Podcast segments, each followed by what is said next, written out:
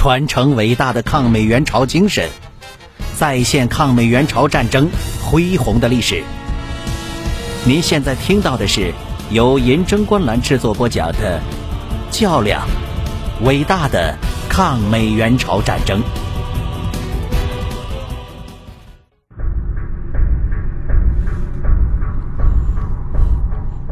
一九五一年九月下旬，范弗里特将军制定了征朝者计划，再次报请李奇微将军批准。该计划的核心是：十月中旬，以美陆战第一师和南朝鲜军一个师在库底、通川地区登陆；以在战线中部的美军第九军和在东部的美军第十军南朝鲜第一军团采取正面进攻，歼灭东线的朝鲜人民军。将战线推到平康、淮阳、底库一线。范弗利特在考虑实施这一计划中，打算使用汉城、铁原、金华、金城、昌道里的铁路。但是铁原金华段铁路是在志愿军的居高临下的控制之下，不能使用。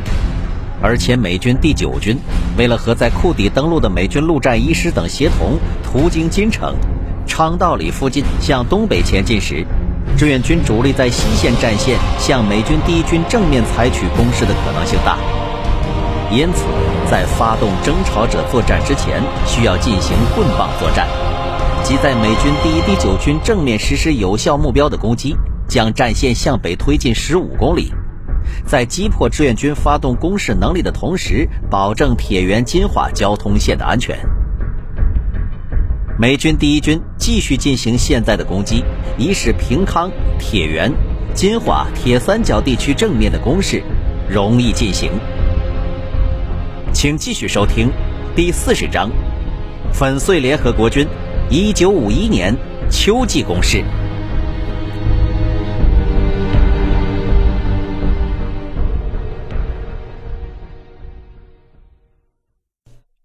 第三百一十二集。范弗利特将军将自己的两个计划上报以后，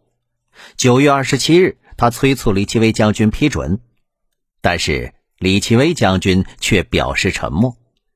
并于九月三日批准了美军第一军军长奥丹尼尔提出的突击队行动作战计划。这个计划要比范弗里特将军制定的计划的风险和胃口都小很多。他拟由美军第一军指挥四个师和美军第九军指挥的一个师，于十月初开始发动一次纵深为十公里的有节制的进攻，攻占志愿军防守的临津江左岸至铁原以西一线阵地，以建立詹姆斯敦线，为堪萨斯县新添置一块突出部，解除志愿军对连川到铁原交通干线的威胁，并于侧翼威胁开城，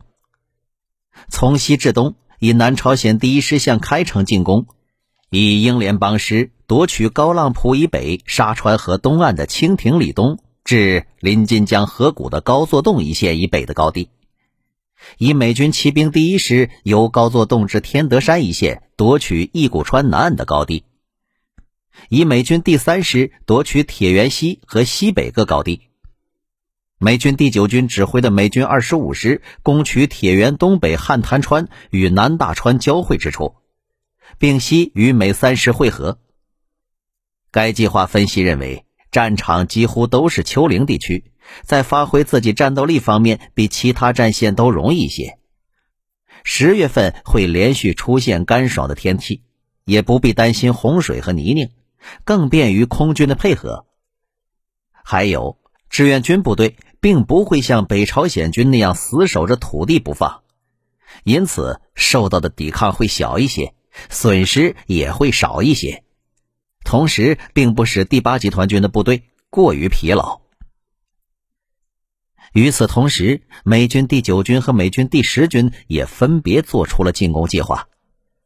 第九军的计划是用美军二十四师、南朝鲜第二和第六师夺取金城以南一线高地。美军第十军为了报伤心岭的一箭之仇，其计划被命名为“底线得分”。在北汉江以东，以美军第二师、南朝鲜第五和第八师继续夺取八五幺、幺二幺幺一线高地，并进到文登里东西一线。范弗里特在十月一日下达了秋季攻势作战的命令。命令是，美军第一军从十月三日开始进行突击队作战计划。美军第九军以左翼之美军二十五师进行攻击，协同美一军右翼的北进。美军第十军于十月五日再次发起进攻，进攻文登里幺二幺幺高地南江湾曲部一线，修正战线之弯曲部分。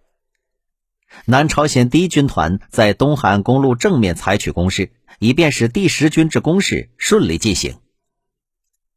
在此之前，联合国军为吸引志愿军和人民军注意力，隐蔽其在西线发动进攻的企图，试探志愿军新接防的六十七军战斗力，以及进行其所谓的特种混合支队的作战实验。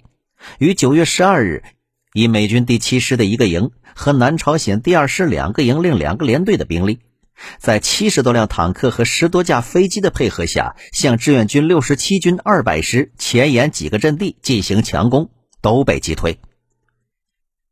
九月二十一日，由于美军二十五师、第七师、南朝鲜第二、第六师各一部，共八个营的兵力。在七十五辆坦克和一百多门火炮以及大量飞机的支援下，向志愿军六十七军正面防御阵地甘凤里到北汉江一线发动猛烈的进攻。激战数日，志愿军六十七军毙伤敌一千一百四十人，击毁坦克十七辆，粉碎了联合国军的进攻，阵地只被占去三个前沿支撑点。在范弗里特正式下达攻击命令之前。九月二十九日，联合国军地面部队即采取逐段进攻、逐步推进的战法，首先在西线开始进攻。范弗里特下达进攻命令以后，十月三日、十月五日、十月十三日，西线的美军第一军、东线的美军第十军、中线的美军第九军相继开始进攻。此时，志愿军刚刚调整战场部署，在正面第一线展开防御的有六个军。西起李城江口，东至北汉江西岸，依次是十九兵团指挥的六十五、六十四、四十七军，至司总部直接指挥的四十二军，九兵团指挥的二十六军和二十兵团指挥的六十七军。其中，六十五和六十七军分别于八月底和九月上旬刚到第一线，其余四个军六月中旬前后即开始担任一线的防御任务。并在配合人民军夏季防御作战中进行了战术反击。六十八军准备接替北汉江以东人民军第五军团第一线防御任务。第一线部队贯彻九月上旬志愿军党委扩大会议的精神，已经明确了阵地战的思想。正一方面准备迎击联合国军的进攻，另一方面继续进行第六次战役的准备。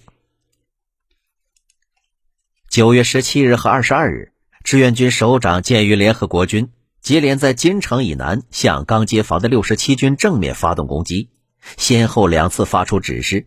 命令二十兵团第六十七军给进犯之敌以严重打击。六十七和二十六军阵地必须大力巩固，善于组织炮火，必要时不惜使用卡秋莎火箭炮，坚决阻止敌人，不轻易放弃阵地，并借此大量杀伤敌人。九月二十九日，联合国军发起秋季攻势的当天，志愿军首长针对九月中旬以来某些前沿阵地丢失而不能夺回的情况，向第一线各部下达了指示，指出各级指挥员平日必须研究地形和掌握敌之行动规律，确定各种情况下的行动预案，以掌握主动；反击必须有充分准备，掌握好反击时机，尤其最重要的是必须防止敌人的反击。对我设防之坚固阵地不能随便放弃，万不得已而必须放弃时，应将所有工事预先炸毁，绝不能留给敌人利用，对我顽抗，或作为敌研究对付我的材料。因为朝鲜爆发了四十年来罕见的特大洪水，和联合国军对朝鲜北方的交通运输系统发动了绞杀战，因而志愿军的物资运输非常的困难。第一线的粮食和弹药供应十分的紧张，在这种情况下，志愿军一线各军根据上述指示，采取积极防御、节节抗击、反复争夺、歼灭敌人的方针，开始了秋季防御作战。您刚才收听到的是由银针观澜制作播讲的《较量：